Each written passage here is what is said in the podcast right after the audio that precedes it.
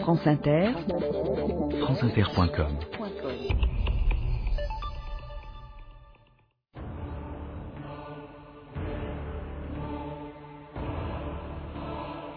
Si Allah avait voulu, il aurait fait de vous une communauté unique.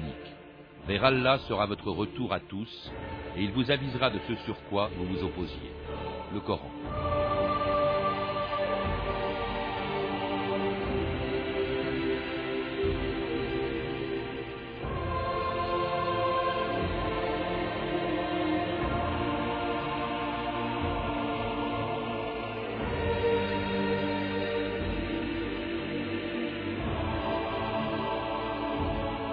2000 ans d'histoire.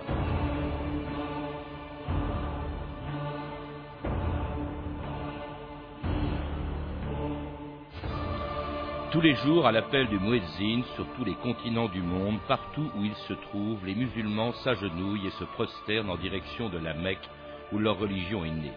Qu'ils soient arabes, iraniens ou turcs, pakistanais, indonésiens ou africains, ils sont plus d'un milliard à croire au même Dieu et à Mahomet, mais n'ont pas tous la même pratique de leur religion, ni la même conception de la place et du rôle qu'elle doit avoir dans la société et dans le monde. Si l'islam est monothéiste, il n'est pas monolithique. Depuis le début de son expansion, il s'est divisé en plusieurs courants, ramifié en plusieurs branches, mais à partir d'un tronc commun, la parole de Dieu révélée par l'archange Gabriel à Mahomet, quelque part dans le désert d'Arabie, il y a 1400 ans. Il était seul, au fond de la grotte, quand soudain, un ange lui est apparu et lui a parlé. Il lui a dit Lis, lis de par le nom, de par le nom de ton Seigneur qui a créé l'homme d'un caillot de sang, qui a enseigné à l'homme ce qu'il ne savait pas. Lis, je suis Gabriel, et toi, Mahomet, tu es le messager de Dieu. Mahomet ne sait ni lire ni écrire. Non, mais il parle. Ce sont les paroles de Dieu, pas les siennes. Quel Dieu? Quand Dieu transmet son message à Mahomet, celui-là se souvient de chaque mot et il le raconte à ceux qui savent écrire. Ce sera le Coran.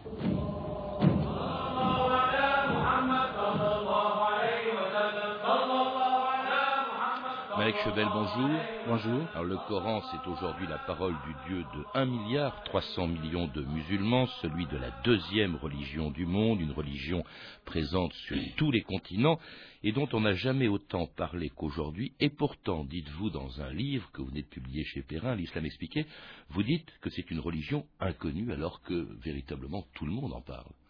Mais c'est justement le, le problème.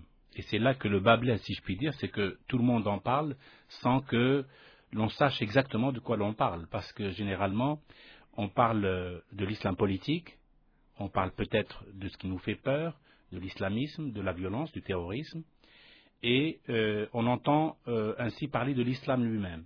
En réalité, il y a véritablement un monde entre la religion de Dieu, celle que vous venez de présenter, donc la religion du prophète Mohammed, né au 7e siècle, et l'usage politique, voire militaire de cette religion. C'est pourquoi je dis l'islam c'est inconnu. Oui, et puis alors, parce qu'on ignore aussi souvent son histoire, euh, et également ses divisions, vous rappelez que c'est une religion plurielle. Alors, la doctrine est unique, euh, l'islam est fondé sur un seul livre, mais en effet, ses interprétations sont plurielles. C'est-à-dire que, au-delà des cinq conditions qui font l'islam, il y a autant de, d'écoles théologiques et de doctrines qui suivent la même voie, qui est celle de l'islam et du prophète Mohammed. Oui, autant d'islam au fond que de civilisation où l'islam est présent depuis la mort de Mahomet en 632, quand il s'est installé très loin de l'Arabie où il est né. Pour toi, Makokis, patriarche d'Alexandrie. Qui sera empereur de Perse À Héraclius, empereur de Byzance, au nom de Dieu, clément et miséricordieux, au nom de Mahomet, le messager de Dieu, accepte l'islam pour ton salut. Allahu Akbar Ils sont tous assis par terre, garçons et filles, mélangés d'ailleurs, ils ont entre 6 ans et 12 ans pour les plus âgés. Avec euh, une tablette euh, de bois sur les genoux. Qu'est-ce que c'est exactement cette tablette? Il y a des versets de Coran dessus. C'est en fait le- le- le- leur ardoise, si on veut. Ils annoncent les versets de Coran que le, le marabout a écrit sur les planchettes de bois. Qui sont écrits en arabe et qu'ils répètent en arabe? C'est ça qu'ils répètent en arabe. Qu'ils Mhm. annonnent. Bien entendu, ils ne parlent pas arabe, donc ils ne comprennent pas grand-chose, mais ils répètent, ils annonnent.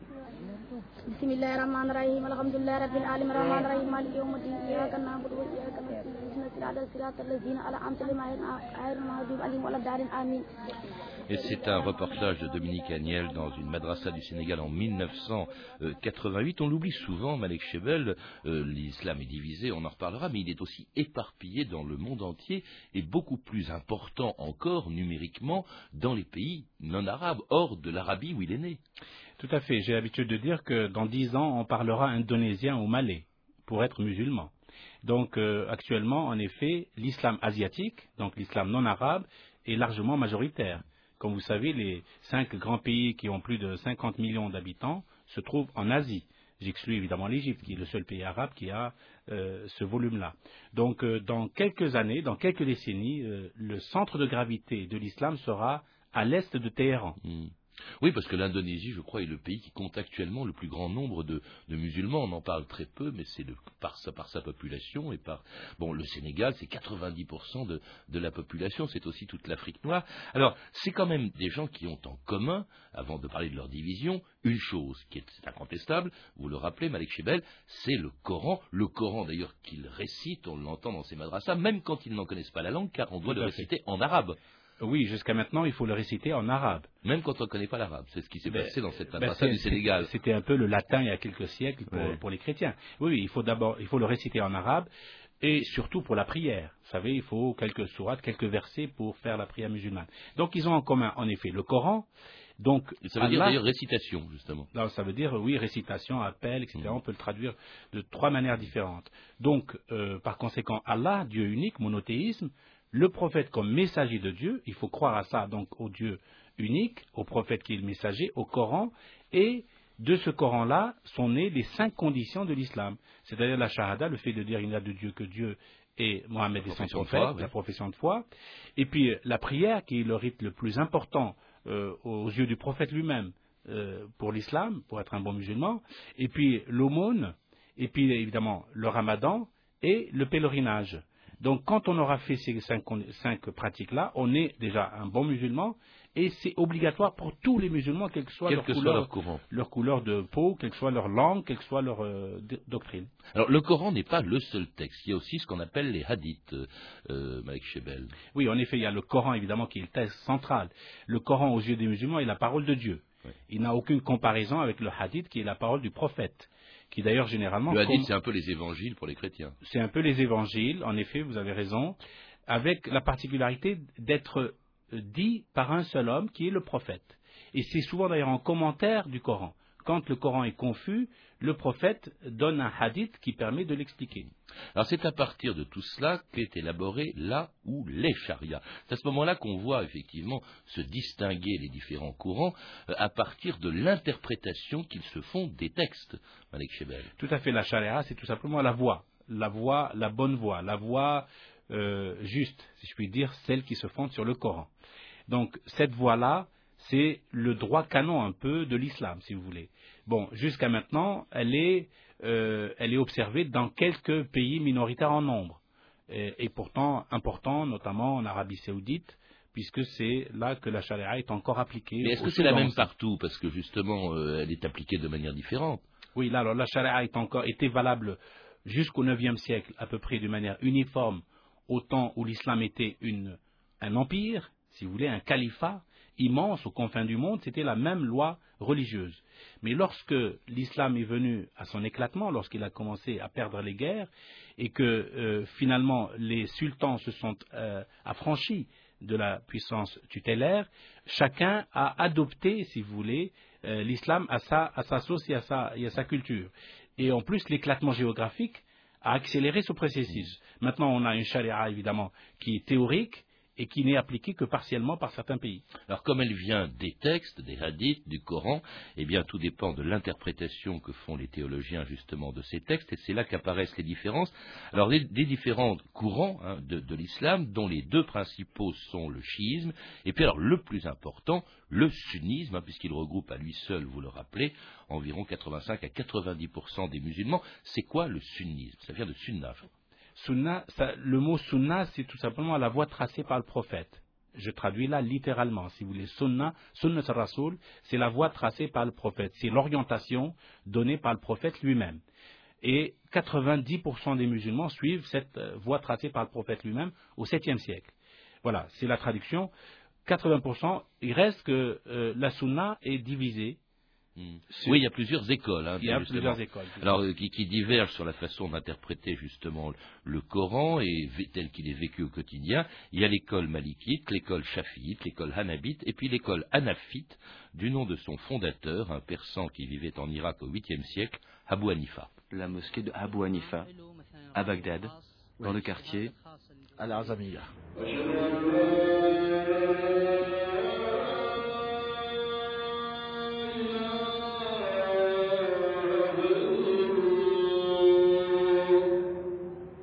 Cheikh Al-Azami, imam de la mosquée Abu Hanifa.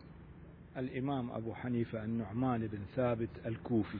L'imam Abu Hanifa al-Na'man ibn Thabit al-Koufi est né en l'an 80 de l'Égypte et il est mort en 150. C'est le rite le plus suivi dans le monde et qui peut revendiquer plus d'un demi-milliard de fidèles.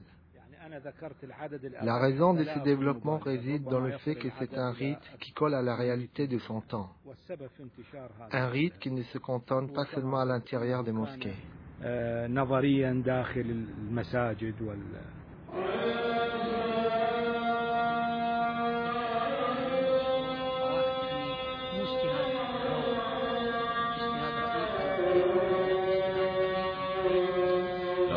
Reportage de Laurent Mathieu en Irak en 2004 dans une mosquée hanafite. On l'a entendu, l'école hanafite qui est une école sunnite, hein, il y en a quatre au total, euh, mais la plus libérale de toutes, dites-vous, Malek Shebel.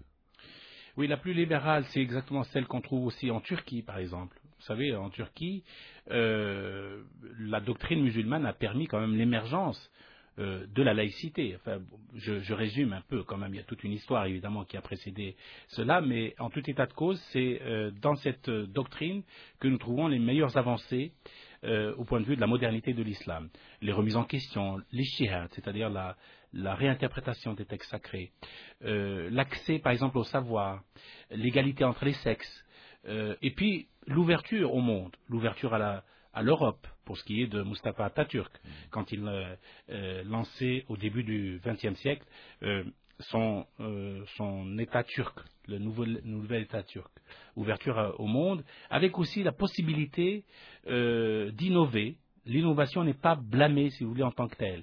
C'est qu'on accepte qu'il y ait des innovations nouvelles pour s'adapter. Le commentaire que vous avez pris en illustration le dit très bien. C'est l'école qui s'adapte le mieux, qui s'adapte euh, aux, réalités mouvantes du monde d'aujourd'hui. Donc évidemment, l'école malékite, qui caractérise aussi le Maghreb, est très ouverte. Je pense que le, malikisme est également une école très ouverte qui caractérise l'islam. Euh... Très présent en Tunisie et qui explique aussi l'abandon de tout le Maghreb. Mais la polygamie, par exemple, a été abandonnée. Euh, absolument. Alors justement, le malikisme accepte ou, refuse, avec, selon les hommes au pouvoir, on peut faire ces avancées-là, comme ce fut le cas pour Bourguiba dans les années 50, où il a aboli la polygamie, puisque, euh, tout en étant évidemment malékite. Autre école, l'école chafiite, présente en Égypte et puis aussi dans le sud-est asiatique. Alors, on se dit souvent, le sunnisme est plus tolérant que euh, le chiisme, dont on va parler euh, dans quelques instants. Pas du tout, parce qu'il y a une école qui, en revanche, est extrêmement rigoriste, Manek Shebel, dans le sunnisme, c'est l'école hanbalite. Alors l'école Hanbalite de l'imam Ibn Hanbal, c'est un, un, théologien ancien qui est assez rigoriste. Et euh, le fait est qu'au XVIIIe siècle, il y, a, eu la rencontre d'un théologien justement euh, d'obédience Hanbalite, hein, euh, qui a rencontré un homme politique de la famille d'Ibn Saoud, qui donnera la dynastie d'Ibn Saoud. Et c'est la rencontre de ces deux-là au XVIIIe siècle qui a donné, si vous voulez, les Wahhabites. De Ibn Abd Wahhab, c'est Mohammed Ibn Abd Wahhab qui est le fond, un peu le théoricien du wahhabisme, et ça a donné en effet une déclinaison très forte, très rigoriste. C'est la pratique qu'il y a aujourd'hui en Arabie Saoudite. La pratique, c'est-à-dire en fait les châtiments corporels, le maintien de la polygamie, bref, un, islam extrêmement rigoriste. Ça a donné aussi, je crois qu'elle est rattachée à cette école Mbalite, ça a donné le salafisme. Euh, également. En effet, déclinaison de tout cela, il y a eu en effet toute, une série euh, d'obédiences, si vous voulez, plus politisées et prédicatrices, hein, comme le salafisme, qui prennent le retour aux pieux ancêtres. Salaf salah, du, mot salafisme, l'origine du mot salafisme vient de salaf salah en arabe, ce sont les pieux ancêtres. C'est revenir à l'islam des anciens hmm. et le pratiquer tel quel, sans variation possible. Donc, déclinaison minoritaire, mais très, très active parce qu'elle est politique. Alors autrement dit, euh, dans le grand courant sunniste, les quatre euh, écoles euh, sont soit libérales, soit très, très rigoristes. En tout cas, ce n'est pas ça qui distingue les sunnistes du deuxième grand courant de l'islam, le chiisme, qui s'est séparé du sunnisme sur d'autres questions, un autre problème, celui de la succession de Mahomet à la tête du monde musulman, les sunnites, les chiites, pardon, restant fidèles au gendre et cousin de Mahomet, Ali, premier imam de l'islam, et son fils Hussein, dont la mort à Kerbala en 680 est commémorée euh, tous les ans par des processions spectaculaires dans toutes les villes de l'Iran. Saïd Ali Moussaoui, qu'est-ce qu'on entend là? Ce sont des gens qui commémorent le martyr de l'imam Hussein. Ils se, ils se lamentent et ils pleurent en se frappant la poitrine. Imam Hussein est venu chercher la mort certaine alors qu'il voulait sauver tout un peuple.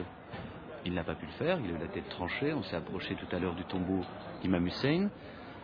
Il reste dans la mythologie chiite un imam qu'on appelle l'imam caché. Elle m'a dit, et pour cela, il faut aller chercher des paroles de religion. Sayyid Sadr al-Mujahid, imam libanais. Toutes les religions sont dans l'attente d'un sauveur. Son rôle est de refonder le monde. Nous, nous disons, l'imam El-Mahdi entreprendra la libération du monde. Notre rôle est de préparer le terrain et la base populaire pour l'imam El-Mahdi.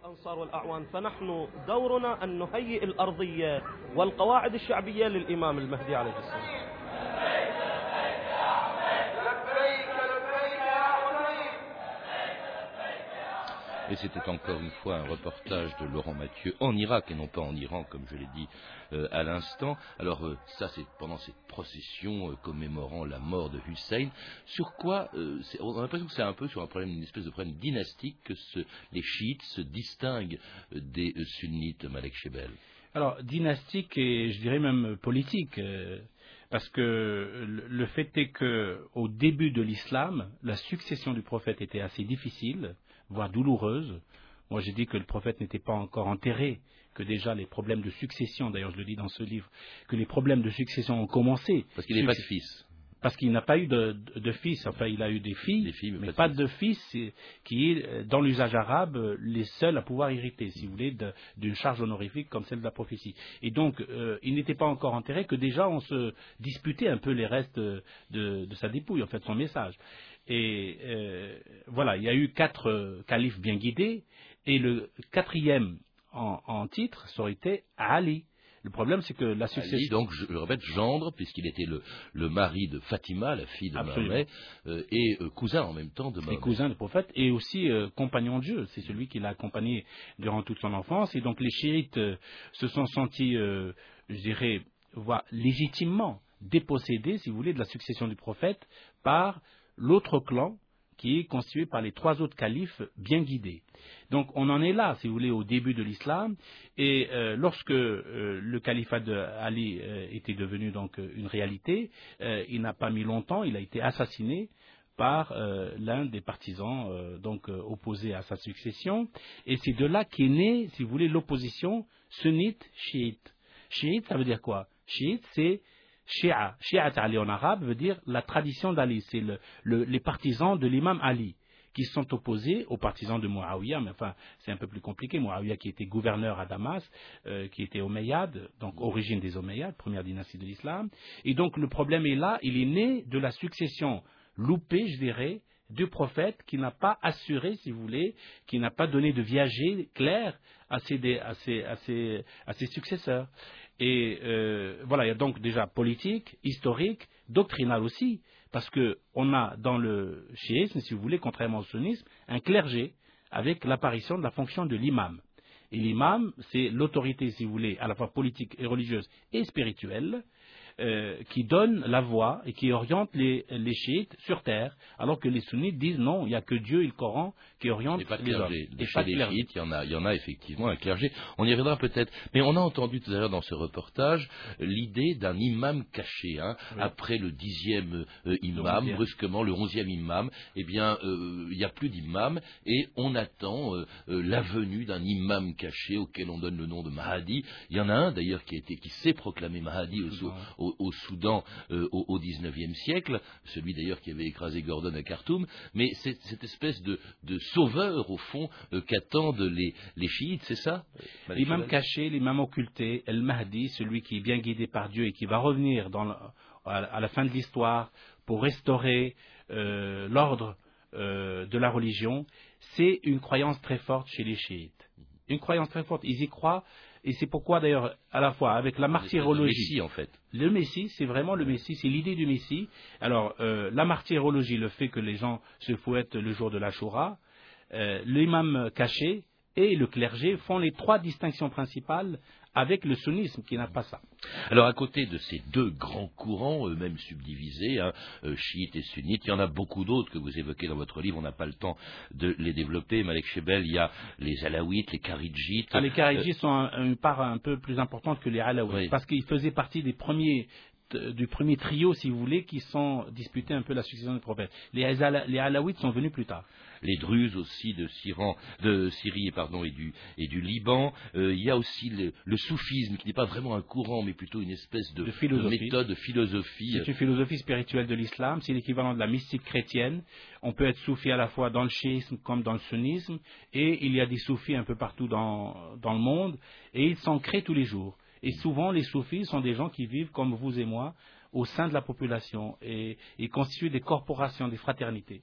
Et puis alors, donc, un islam éclaté, comme d'ailleurs le sont d'autres religions. Le christianisme est une religion éclatée aussi, on, on le sait. Alors, y compris d'ailleurs sur la conception que les musulmans se font des rapports entre la religion et l'État, les deux étant confondus en Iran lorsque l'ayatollah Khomeini y mettait en place une république islamique en revenant à Téhéran en 1979.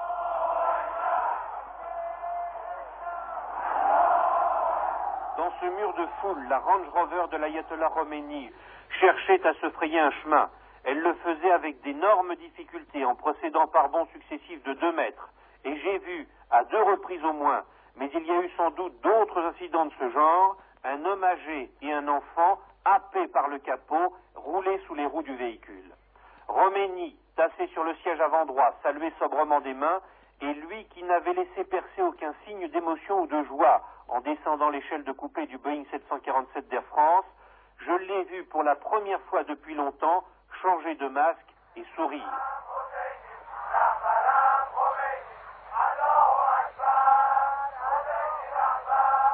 Contrairement par exemple au christianisme qui distingue le pouvoir temporel et spirituel, hein, rendez à Dieu ce qui est à Dieu et à César ce qui est à César, là en revanche, euh, l'idée d'une théocratie est tentante pour beaucoup de musulmans, on l'a vu, c'est ce qui se passe en Iran avec la République islamique, et d'ailleurs au fond, le prophète lui-même, Mahomet, était à la fois un souverain politique et religieux. Tout à fait. Et je crois que c'est même le, euh, le talon d'Achille de l'islam, aujourd'hui à mes yeux, hein, aux yeux en tout cas d'un défenseur de l'islam des Lumières. Moi, je préconise une séparation totale entre religion et politique. Je pense que la confusion de- des Occidentaux vis-à-vis de l'islam, et pourquoi on n'arrive pas à comprendre l'islam, c'est parce qu'en islam, en effet, les deux niveaux sont superposés. Ils sont liés, ils sont indissociables. Et il y a une théocratie institutionnelle, constitutionnelle, en Iran, chez les chiites, parce qu'il y a un clergé, mais peu s'en faut, je veux dire, chez les sunnites, c'est la même chose. On a vu déjà avec les, wahhabites en Arabie saoudite où c'est aussi une théocratie. Mais les Égyptiens, ils étaient pas, il n'y a pas très longtemps, ils auraient pu aussi être une théocratie. Donc, c'est un peu l'idée dominante, et c'est ce que je récuse, ce que tous les musulmans modernes récusent aujourd'hui. Il n'y a pas lieu euh, d'associer religion et politique, parce que les deux fonctions sont distinctes. Mais est-ce que tous les courants dont nous avons parlé sont favorables à l'idée justement d'une théocratie? D'un pouvoir, euh, de, confusion entre pouvoir politique et religieux Mais écoutez, tout dépend des époques. Hein. Il, y avait des despotes éclairés qui ont voulu séparer les deux et accorder donc des charges et des fonctions aux uns et aux autres et régner en maître au-dessus. Et il y a d'autres époques où, au contraire, ces despotes-là se sont arrogés tous les droits, comme on l'a vu au XVIIIe siècle, donc avec euh, les Wahhabites. Et donc, selon les époques, nous sommes dans une époque charnière où l'islam se cherche, y compris à travers l'islam politique qui cherche son assiette, qui n'est pas encore au clair avec ça. Et aussi une époque où les courants dont nous avons parlé euh, avec vous, Malek Chebel, eh bien, euh, après avoir coexisté euh, souvent pacifiquement, eh bien, se déchirent et s'affrontent comme c'est aujourd'hui le cas en Irak. France Inter, Yves de Caen, le 23 février 2006. Une nouvelle flambée de violence en Irak après l'attentat contre un important sanctuaire chiite à Samara. Des mosquées sunnites ont été prises pour cible. Des centaines de manifestants chiites crient vengeance. Et c'est dans ce contexte, Nicolas Hénin, que trois journalistes de la chaîne Al Arabiya ont été tués. Les trois journalistes qui travaillaient pour la chaîne Al Arabiya font partie de cette dizaine de victimes d'affrontements intercommunautaires, peut-être les plus graves qu'ait jamais connu l'Irak. Depuis la morgue de Bagdad croulent sous les cadavres des dizaines de tués par balles, victimes d'affrontements intercommunautaires ou de règlements de compte, simplement assassinés pour venger la mosquée détruite. Toute la journée d'hier, des quartiers entiers de la capitale irakienne ont été livrés à de véritables scènes de guerre civile, des dizaines de mosquées sunnites notamment, ont été attaqués, mitraillés, parfois brûlés.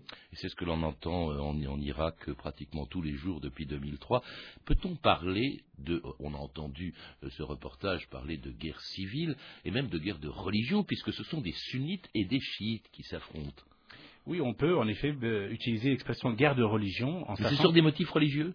Attendez, en sachant que c'est à l'intérieur d'une même religion, de, l'islam. Hein, les deux sont des musulmans. Bon, euh, oui, c'est à la fois des motifs religieux, mais je dirais que là, le surdéterminant, ce sont les frustrations accumulées au temps de l'ère Saddam Hussein, qui donnaient le pouvoir aux uns et pas aux autres. Et les chiites, se sont, si vous voulez, se, voient tout à fait, euh, comment dire, autorisés à prendre une meilleure place, déjà par le nombre, semble-t-il, ils sont plus nombreux, et puis par toutes euh, les frustrations accumulées. Donc il y a des raisons historiques, des raisons d'iniquité, si vous voulez, au plan politique et de partage du pouvoir, et puis des raisons de puissance, parce qu'il ne faut pas oublier que tous, ces, tous ces leaders politiques et religieux, souvent ces mêlés, veulent s'accaparer le pouvoir. Donc c'est aussi une projection dans le temps. Donc on a tous ces niveaux-là qui sont mêlés c'est plus une communauté qui souhaite un pouvoir dont elle a été privée, en fait, parce qu'elle est majoritaire en ah Irak. pour ce qui est des chiites, oui.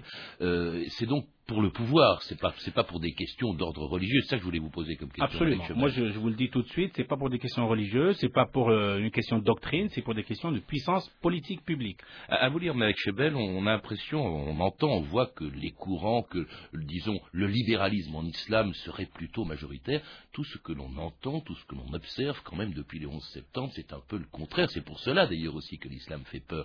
C'est l'émergence, le développement d'un islam rigoriste qui est, qui est en principe C'est exactement ça. C'est le paradoxe, c'est que ce sont les minoritaires qui, sont les plus, si vous voulez, les, plus, mieux armés euh, pour faire parler d'eux, parce que c'est eux qui tuent. Les majoritaires ne tuent pas, ils sont silencieux. Il y a 99% de musulmans qui vont à la, à la, mosquée, qui rentrent chez eux, qui sont pacifiques. C'est, ce sont ces musulmans, c'est cet islam-là qu'il faut faire émerger. Malheureusement, pour l'instant, ce sont les minorités des deux camps, des différents camps, qui s'expriment euh, au détriment de la majorité parce qu'ils sont les plus violents. Vous parlez d'un islam, vous préconisez un islam des Lumières. Qu'est-ce que ça veut dire, Malik Chebel? Ben, c'est le fait que l'islam puisse s'emparer euh, de valeurs comme le progrès, comme la connaissance, comme le respect de l'autre, comme la tolérance, le, dialogue, sans perdre son identité. Moi, je pense qu'il y a place pour un islam lumineux, qui est aussi un islam plus incarné. Parce que l'islam déviolent, l'islam violent, n'est pas un bon islam. C'est un islam qui sort l'islam de ses frontières, de ses limites, notamment spirituelles, et travaille contre l'islam. L'islam des Lumières, lui, prêche un bon islam positif, serein, et qui accepte la pluralité. Merci Malek Chebel. L'islam expliqué, donc c'est le titre d'un livre où on comprend tout, parce que c'est vrai que surtout pour un non-musulman, toutes ces divisions, on a du mal à les comprendre. L'islam expliqué, donc publié aux éditions Perrin, à lire également le hors-série du monde des religions, 20 clés pour comprendre l'islam, ainsi que l'islam et la fin des temps de Jean Flory aux éditions du Seuil. Vous avez pu entendre des extraits du film Le Message de Mustapha Akkad, disponible en DVD aux éditions Opening, ainsi que des archives tiré de l'émission Radio Libre, un reportage en Irak de Laurent Mathieu, diffusé sur France Culture en avril 2004. Toutes ces références sont disponibles par téléphone au 32 30, 34 centimes la minute ou sur le site franceinter.com. C'était 2000 ans d'histoire, la technique Alain Arnstam et Cédric Lalanne, documentation et archivina Claire Destacan, Emmanuel Fournier, Catherine Louis et Mathieu Ménossi, une réalisation de Anne Kobilac. Demain, dans 2000 ans d'histoire, un philosophe italien condamné au bûcher il y a 400 ans, Giordano Bruno.